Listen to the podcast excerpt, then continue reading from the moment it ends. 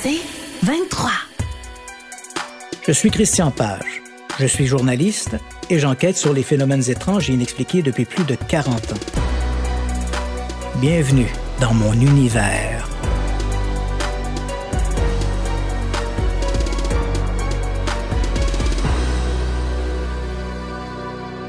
Le 5 novembre 1975, Travis Walton, Kenneth Peterson, Alan Dallas, Dwayne Smith, Steve Pierce, John Gullett et Mike Rogers, sept hommes âgés entre 17 et 28 ans se rendent dans la forêt nationale d'Apache Greaves, un secteur situé à l'est des montagnes blanches de l'Arizona, à une vingtaine de kilomètres au sud d'Eber.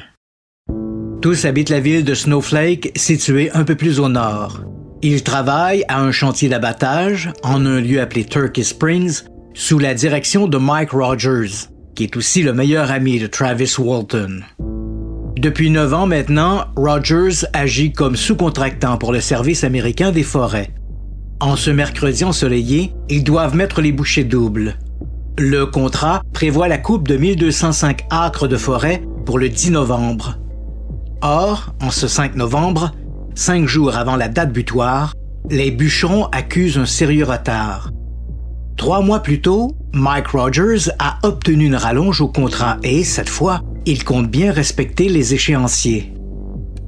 Vers 18 heures, les hommes chargent leurs équipements dans la camionnette, celle de Mike Rogers, et se remettent en route pour Snowflake. Le groupe roule depuis quelques minutes lorsque Walton remarque, entre les arbres, une lueur rougeâtre. Il pense d'abord au soleil sur le point de se coucher puis à un feu allumé par des campeurs. Ses compagnons ont aussi remarqué cette lumière qui passe du rouge au jaune. Intrigué, Walton demande à Rogers d'accélérer. Puis, au détour de la route, la chose apparaît devant eux. Il s'agit d'un grand objet circulaire de couleur ambre. L'objet flotte en silence juste au-dessus de la cime des arbres, à moins de 25 mètres des témoins. L'engin fait 5 ou 6 mètres de diamètre par 3 mètres de hauteur. Il illumine la forêt d'une curieuse lueur jaune. Son aspect est celui de deux grandes soucoupes placées l'une sur l'autre. Il est surmonté d'un dôme et, à sa base, les hommes distinguent des panneaux lumineux séparés par des montants verticaux. Alors que ses compagnons détaillent l'objet, Walton ouvre la portière et descend il s'approche de l'OVNI en faisant fi de ses amis qui lui crient de revenir. L'engin a commencé à s'incliner vers l'avant. Pendant un moment, Walton se met à l'abri derrière des troncs d'arbres. Il ressent une forte vibration, comme s'il se tenait près d'une génératrice électrique. Puis, alors qu'il rebrouche chemin en direction de la camionnette, un rayon bleu jaillit de la base de l'objet et le frappe à la poitrine. Walton a l'impression d'être électrocuté. Il perd aussitôt conscience. De la camionnette, ses compagnons ont tout vu. Le rayon bleu et Walton être projetés à trois mètres plus loin. Persuadés qu'ils seront les prochains, ils prennent la fuite. Mike Rogers enfonce l'accélérateur et lance sa camionnette sur la route. Pendant plusieurs minutes, les hommes tentent de distancer l'engin un agresseur dont il devine toujours la lueur au travers des arbres. Un ou deux kilomètres plus loin, la camionnette fait une embardée et s'immobilise au milieu de la route. Cet arrêt incite les hommes à faire le point. Faut-il continuer à fuir ou retourner auprès de Travis? Et s'il n'était que blessé ou agonisant? Mike Rogers et Kenneth Peterson sont d'avis qu'il faut s'assurer du sort de Travis. Une proposition qui est loin d'enchanter leurs collègues. Néanmoins, ceux-ci consentent à les suivre. Hélas, lorsque les hommes arrivent sur les lieux, ils ne trouvent aucune trace de Walton. Ils réalisent qu'ils devront bientôt informer les autorités de cette disparition avec tout ce que cela représente de suspicion. Qui croira leur histoire? Vers 19h, Mike Rogers met fin aux recherches. Les hommes remontent dans la camionnette et se rendent à Ebert, l'agglomération la plus proche. À 19h35, Ken Peterson téléphone à la police. C'est Chuck Ellison, l'assistant du shérif du comté de Navajo, qui reçoit l'appel. À l'autre bout du fil, Peterson se contente de lui dire qu'un des gars est manquant. Il refuse de donner plus de détails. Ellison lui donne rendez-vous dans le stationnement de l'unique centre d'achat d'Eber.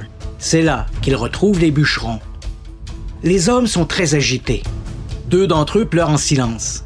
En chef d'équipe, Mike Rogers prend les devants, expliquant les circonstances inusitées de la disparition de Walton. Il presse le policier de rassembler des hommes pour retourner le plus vite possible sur place pour ratisser les bois. Pour Ellison, l'affaire est trop irréaliste. Il contacte le shérif Marlon Gillespie qui débarque à Eber une heure plus tard. Il est alors 21 heures et Walton est manquant depuis presque trois heures. La nuit est bien installée et dans les montagnes, la température chute rapidement. Au moment de sa disparition, Travis ne portait qu'un manteau léger. S'il est perdu en forêt, il risque de souffrir d'hypothermie. Mike Rogers se fait plus insistant. Il faut retourner sur les lieux de la disparition. Le shérif Gillespie, quoique sceptique, est de son avis. Pendant que Pierce, Smith et Goulet, lesquels refusent de retourner dans les bois, rentrent à Snowflake, Mike Rogers, Ken Peterson, Alan Dallas, le shérif Gillespie et ses deux adjoints, Chuck Ellison et Ken Copeland, retournent sur le théâtre de la disparition. Ils fouillent les bois, refaisant chaque déplacement de Walton, mais ils ne trouvent rien. Vers minuit, le shérif décide de suspendre les recherches jusqu'au lendemain. Mais ces nouvelles investigations ne donneront rien de plus. Travis Walton semble s'être volatilisé. Dans les jours qui suivent, les habitants de Snowflake voient débarquer des journalistes venus des quatre coins du pays, et même de l'étranger. L'histoire de ce bûcheron enlevé par une soucoupe volante trouve écho dans la presse nationale et internationale. Tous veulent savoir. À Snowflake, les sentiments sont partagés. Plusieurs pensent qu'il s'agit d'un vulgaire canular ou, pire encore, d'une manigance pour dissimuler le meurtre de Travis Walton.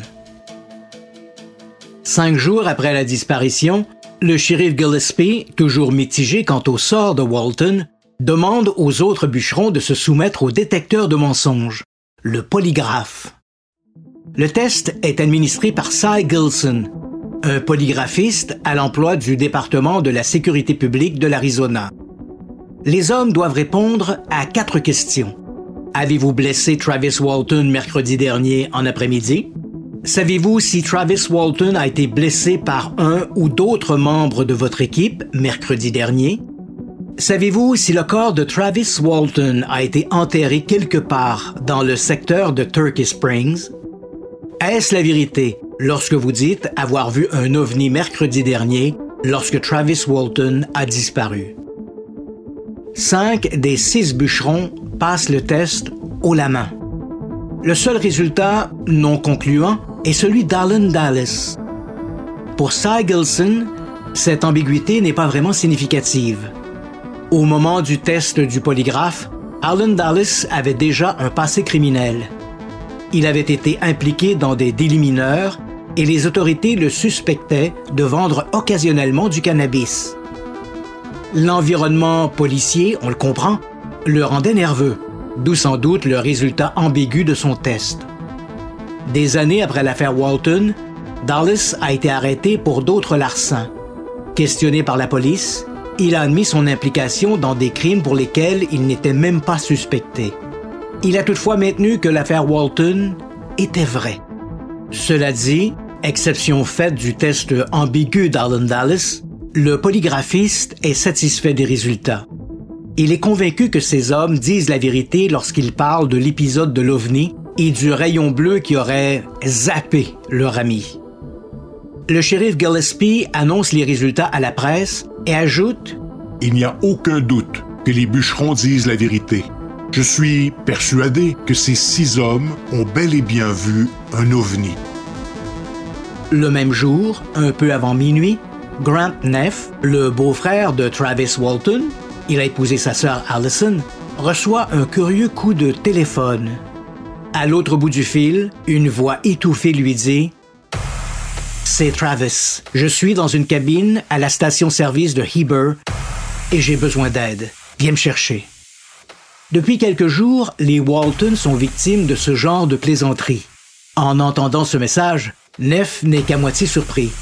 Mais comme il s'apprête à raccrocher, son interlocuteur crie dans le combiné C'est moi, Grant. Je suis blessé, j'ai besoin de ton aide. Viens me chercher. Cette fois, Neff a reconnu la voix. Aucun doute, c'est bien Travis. En compagnie de Dwayne Walton, le frère aîné de Travis, arrivé de Phoenix pour prendre part aux recherches, Grant Neff roule jusqu'à Eber où il retrouve Travis. Il est assis devant la cabine téléphonique. Il a la barbe hirsute et est amaigri. Il porte les mêmes vêtements que lors de sa disparition. Sur le chemin du retour, il parle vaguement de son enlèvement et de créatures étranges qui l'auraient terrifié il est stupéfait d'apprendre que cinq jours se sont écoulés depuis sa disparition. En matinée, le monde entier apprend la nouvelle. Travis Walton est de retour. Malgré cette réapparition quasi miraculeuse, le bûcheron reste introuvable, tant pour les journalistes que pour les autorités désireuses de l'interroger. En fait, avec son frère Dwayne, Travis a quitté Snowflake aux aurores pour se rendre à Phoenix, en Arizona, à trois heures de route.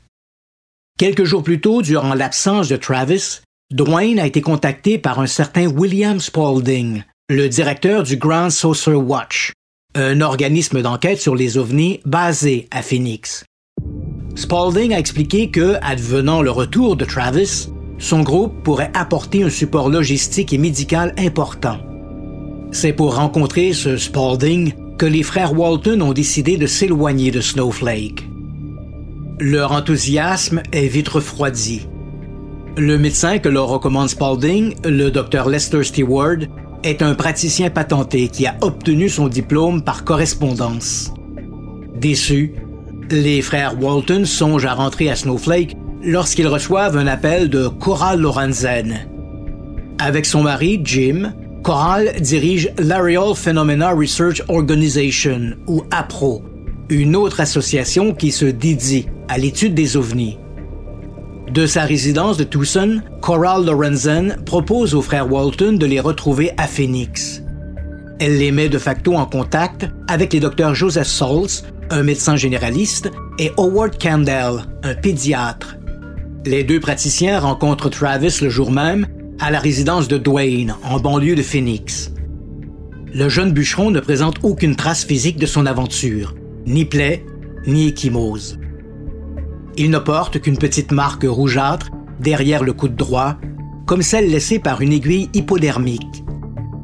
Cette marque fera dire aux détracteurs de l'affaire Walton que Travis était drogué au LSD et que son expérience n'était qu'un choc psychotique. Autre curiosité, malgré une perte de poids de 3 kg, ses urines ne contiennent aucune trace d'acétone. En temps normal, une perte de poids liée à une carence alimentaire, comme on peut le supposer dans le cas de Travis, est accompagnée d'une augmentation d'acétone dans l'urine. Pas dans ce cas-ci. Le lendemain, le shérif Gillespie se présente au domicile de Dwayne Walton, où Travis continue de se terrer.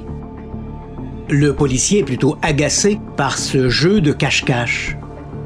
Si cette disparition était légitime, pourquoi cette cavale? Travis lui explique que ce ne sont pas les autorités qu'il cherche à fuir, mais les journalistes. Une excuse qui ne convainc Gillespie qu'à moitié. Il propose à Walton de se soumettre, comme ses compagnons, au test du détecteur de mensonges. Travis accepte sans hésiter. Hélas, un imbroglio fera que ce test n'aura jamais lieu. Le jour suivant, à l'initiative de Coral Lorenzen, Walton rencontre James Harder, un professeur d'ingénierie à l'Université de Californie à Berkeley. Harder a placé sous hypnose de nombreux témoins du phénomène ovni pour raviver leur mémoire. Il croit pouvoir faire de même avec Travis Walton. C'est ainsi que, pour la première fois, Travis Walton raconte officiellement les événements qui ont suivi son étrange rencontre dans les bois des montagnes blanches de l'Arizona. Après le rayon bleu, raconte Walton, il s'est évanoui. Lorsqu'il a repris ses esprits, il était étendu sur une table dans une pièce semblable aux salles d'examen des hôpitaux. Il était encore habillé, mais sa veste et son chandail avaient été repoussés par-dessus ses épaules pour mettre à nu son torse. Un étrange appareil métallique était placé sur lui, reliant ses aisselles à son thorax. En tournant la tête, il les a aperçus. Des créatures humanoïdes qui se tenaient de chaque côté de la table, une à gauche et deux à droite. Mesuraient un mètre cinquante et portaient une combinaison d'une seule pièce, brun orangé. Elles étaient chauves et leur tête était disproportionnée par rapport au reste de leur corps. Leurs traits étaient grossiers, comme ceux des fœtus. Leur peau avait la couleur de l'ivoire et leurs yeux, semblables à ceux des chats, étaient démesurés. Ce n'est qu'en voyant ces créatures que Travis a réalisé qu'il devait être à bord de ce vaisseau aperçu dans la forêt. Choqué par ce troublant spectacle, et malgré un état d'épuisement extrême, le bûcheron a sauté en bas de la table. Comme les créatures avançaient dans sa direction, il s'est emparé d'un cylindre transparent d'environ 45 cm de long posé sur une étagère et a commencé à le balancer devant lui. Les créatures ont levé les mains comme pour se protéger. Walton a remarqué qu'elles avaient cinq doigts à chaque main, mais aucun ongle. Puis, comme répondant à un appel silencieux, les créatures ont fait volte-face et ont quitté par une porte située de l'autre côté de la pièce. Pendant un moment, Walton est resté là, immobile, à reprendre son souffle. Il est ensuite sorti en empruntant le même passage. Il a débouché sur un corridor aux murs courbes qu'il a suivi sur quelques mètres. Il s'est retrouvé à l'entrée d'une pièce pour le moins surprenante. À l'intérieur, il n'y avait qu'un fauteuil monté sur un pied central. Les accoudoirs étaient munis de boutons et de manettes. Lorsque Walton s'est approché de la chaise, il a remarqué que la lumière environnante se tamisait et que le plancher, les murs et le plafond devenaient translucides. À travers les parois, il pouvait voir l'espace et les étoiles, comme s'il s'agissait d'une projection analogue à celle présentée dans les planétariums. Une autre porte s'est ouverte et un visiteur est entré. Il n'avait rien à voir avec les créatures observées plus tôt. Son aspect était celui d'un homme. Il avait de longs cheveux blonds et ses traits étaient agréables. Il mesurait environ 1 mètre 80 et portait une combinaison bleue très moulante, révélant une musculature impressionnante. Sur sa tête, un casque de verre était posé. L'inconnu s'est approché de Walton et l'a saisi gentiment mais fermement par le bras gauche pour l'entraîner dans une pièce voisine où ils sont restés de longues minutes.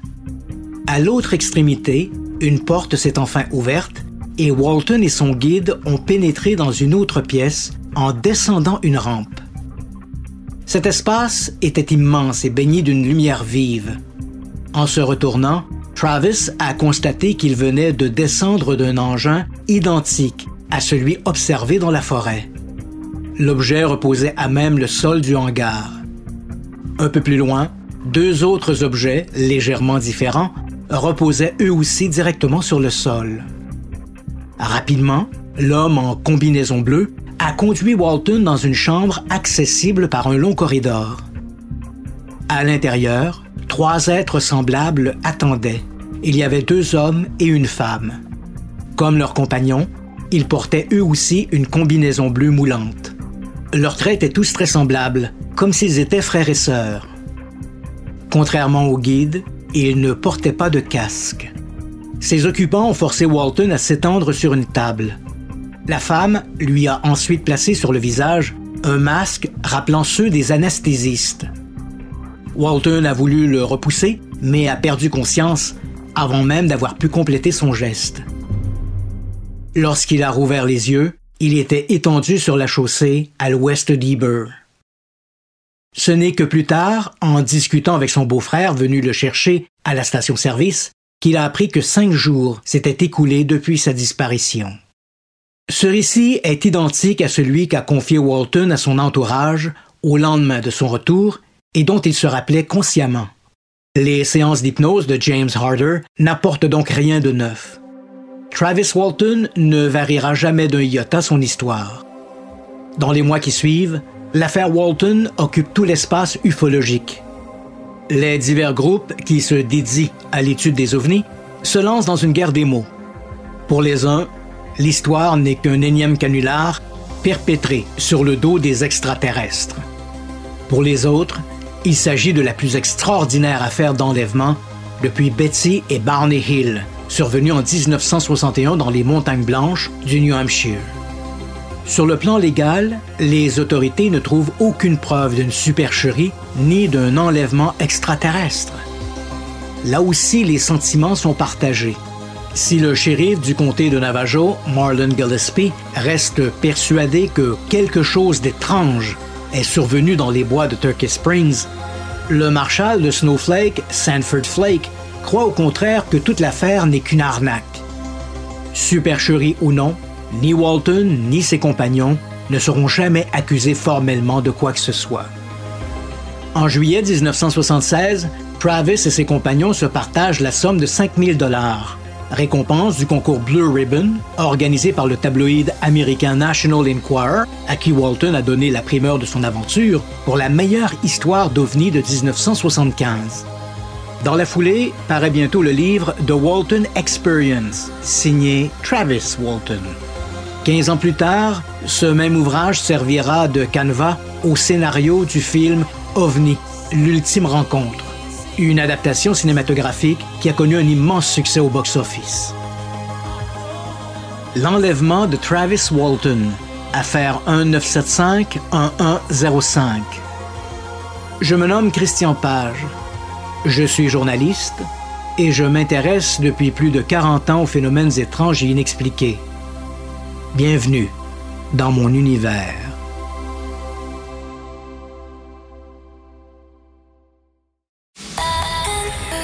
C'est 23. Je suis Christian Page. Je suis journaliste et j'enquête sur les phénomènes étranges et inexpliqués depuis plus de 40 ans. Bienvenue dans mon univers.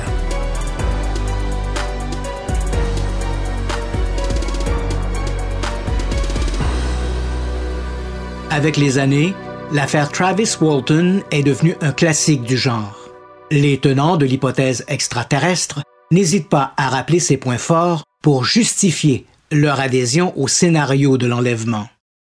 Walton n'a jamais cherché à embellir son aventure et ses compagnons, mis à part Alan Dallas, ont tous passé avec succès le test du détecteur de mensonges, un exploit très improbable si ces gens avaient concocté un canular.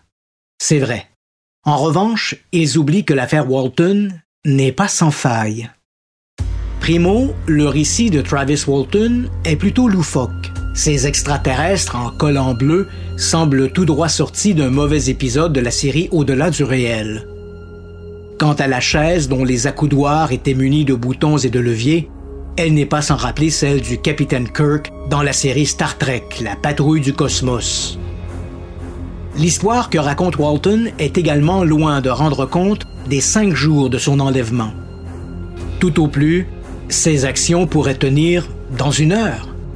Qu'a-t-il fait le reste du temps? Dans son récit, Walton a beaucoup insisté sur le pouvoir des yeux de ses agresseurs, principalement les petits gris observés au tout début, dans la salle d'examen. Ce soi-disant pouvoir des yeux est aussi l'un des éléments marquants dans le récit de Betty et Barney Hill, un couple du New Hampshire qui, en 1966, ont raconté avoir été enlevés par des extraterrestres alors qu'ils traversaient le parc national des Montagnes Blanches dans la nuit du 19 au 20 septembre 1961. L'histoire des Hill est considérée par de nombreux ufologues, les experts des ovnis, comme la première histoire d'enlèvement documentée aux États-Unis. Si certains ont interprété cette correspondance entre l'histoire des Hills et celle de Travis Walton comme une confirmation du récit du bûcheron, d'autres y ont plutôt vu une source d'inspiration, voire un plagiat.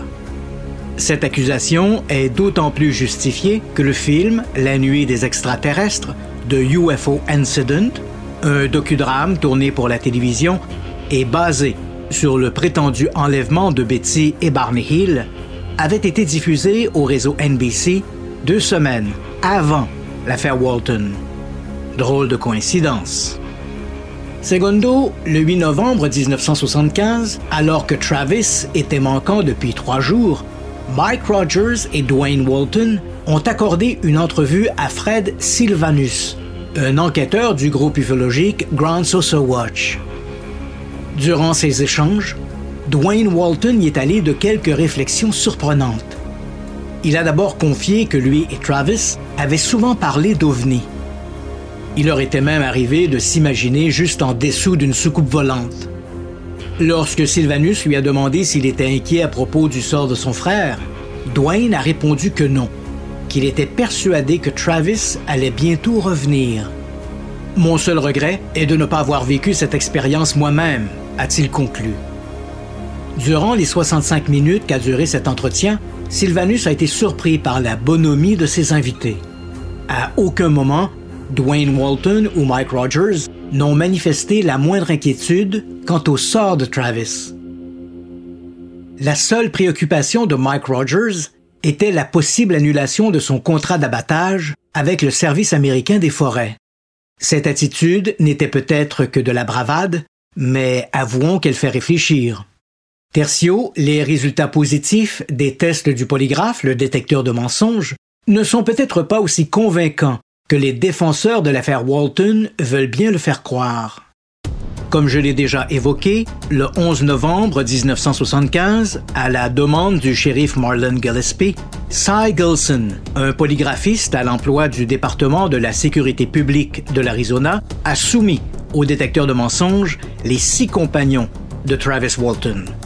Cinq d'entre eux, Rogers, Patterson, Smith, Pierce et Goulet, ont passé le test avec mention et un autre, Alan Dallas, a laissé le polygraphiste indécis.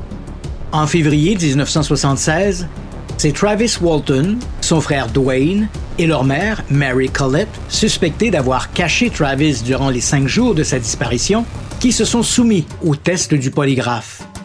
Ce dernier a été mené par George Pfeiffer, un technicien chez Tom Hazel Associates, une compagnie de sécurité de Phoenix. Selon Pfeiffer, les Walton ont tous passé le test haut la main. Que tous ces gens aient réussi le test du polygraphe rend très improbable une duperie pour dissimuler un canular. Le hic, c'est qu'il existe un autre test que les ufologues préfèrent oublier.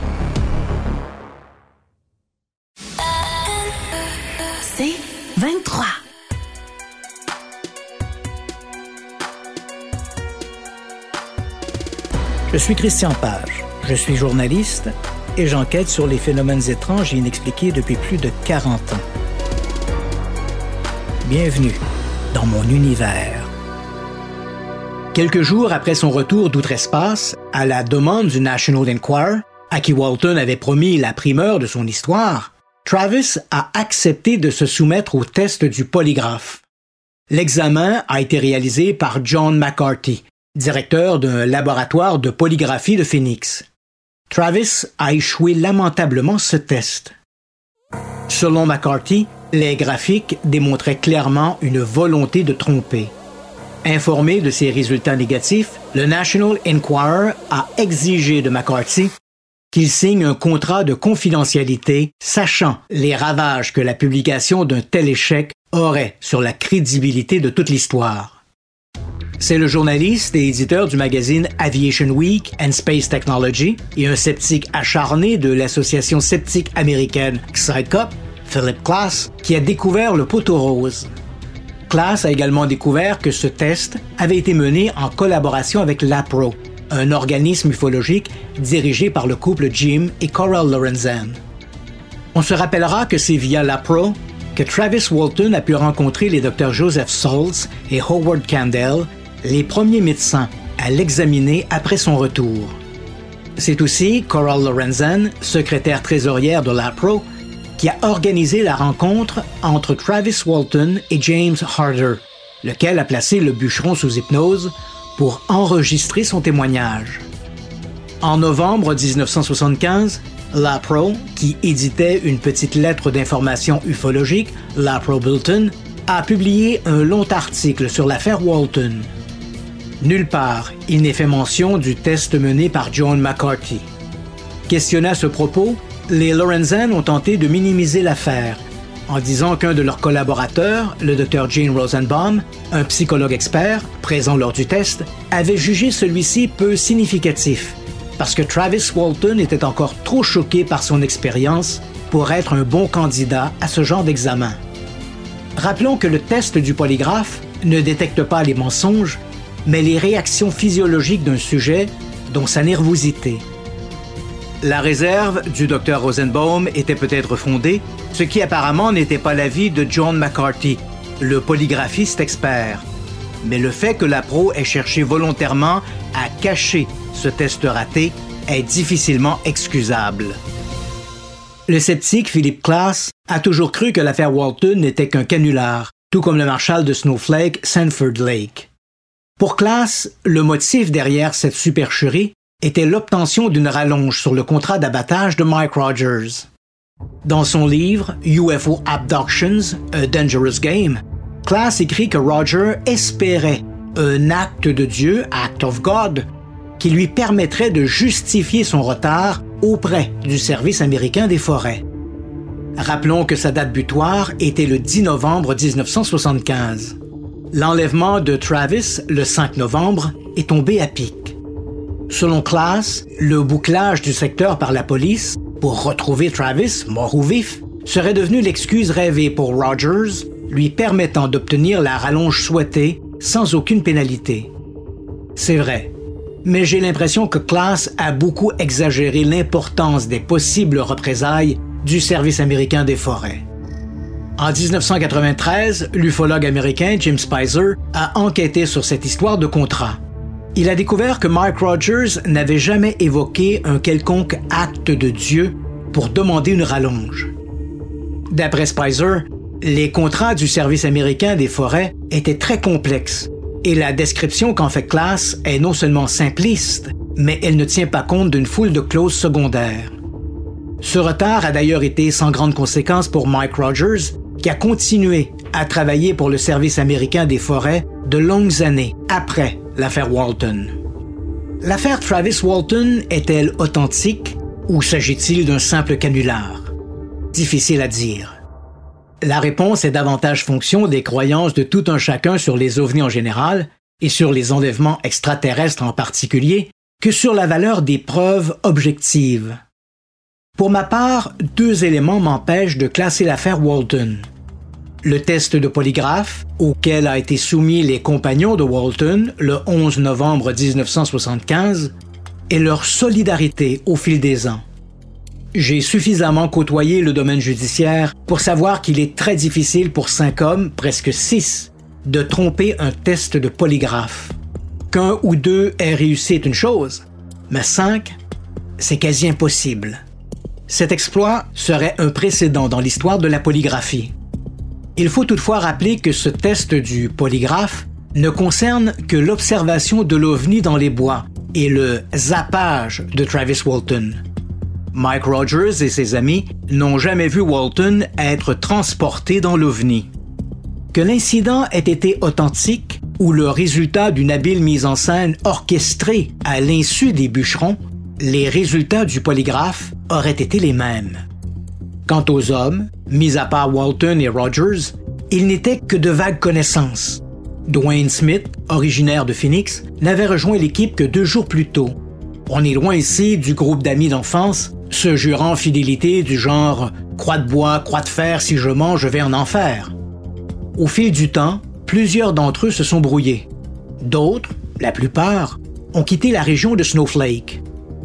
Malgré cela, pendant de longues années, aucun n'est jamais revenu sur ses déclarations initiales, et ce, malgré des offres financières pour révéler les tenants et aboutissants du canular. Si canular il y a eu, bien sûr. Dans les faits, il est très difficile de garder un secret lorsqu'il y a plus de deux personnes dans la confidence. Que cet homme, qui pour la plupart se connaissait à peine, ait gardé le silence sur cette affaire semble peu probable. Pas impossible, mais improbable. D'ailleurs, cette belle solidarité a récemment été mise à mal. En 2021, après s'être brouillé avec Travis Walton, Mike Rogers a publié sur les médias sociaux qu'il ne souhaitait plus être considéré comme un témoin dans le soi-disant enlèvement de Travis Walton. Je pense que Travis Walton n'est pas honnête et je ne veux plus rien avoir avec lui, a-t-il ajouté. Dommage que Rogers n'ait pas exprimé le fond de sa pensée en utilisant les mots soi-disant enlèvement de Travis Walton. Était-ce, après toutes ces années, l'aveu d'une supercherie? Abraham Lincoln a dit On peut tromper une partie du peuple tout le temps, et tout le peuple une partie du temps. Mais on ne peut pas tromper tout le peuple tout le temps. Je suis Christian Page. Je suis journaliste et j'enquête sur les phénomènes étranges et inexpliqués depuis plus de 40 ans. Bienvenue dans mon univers.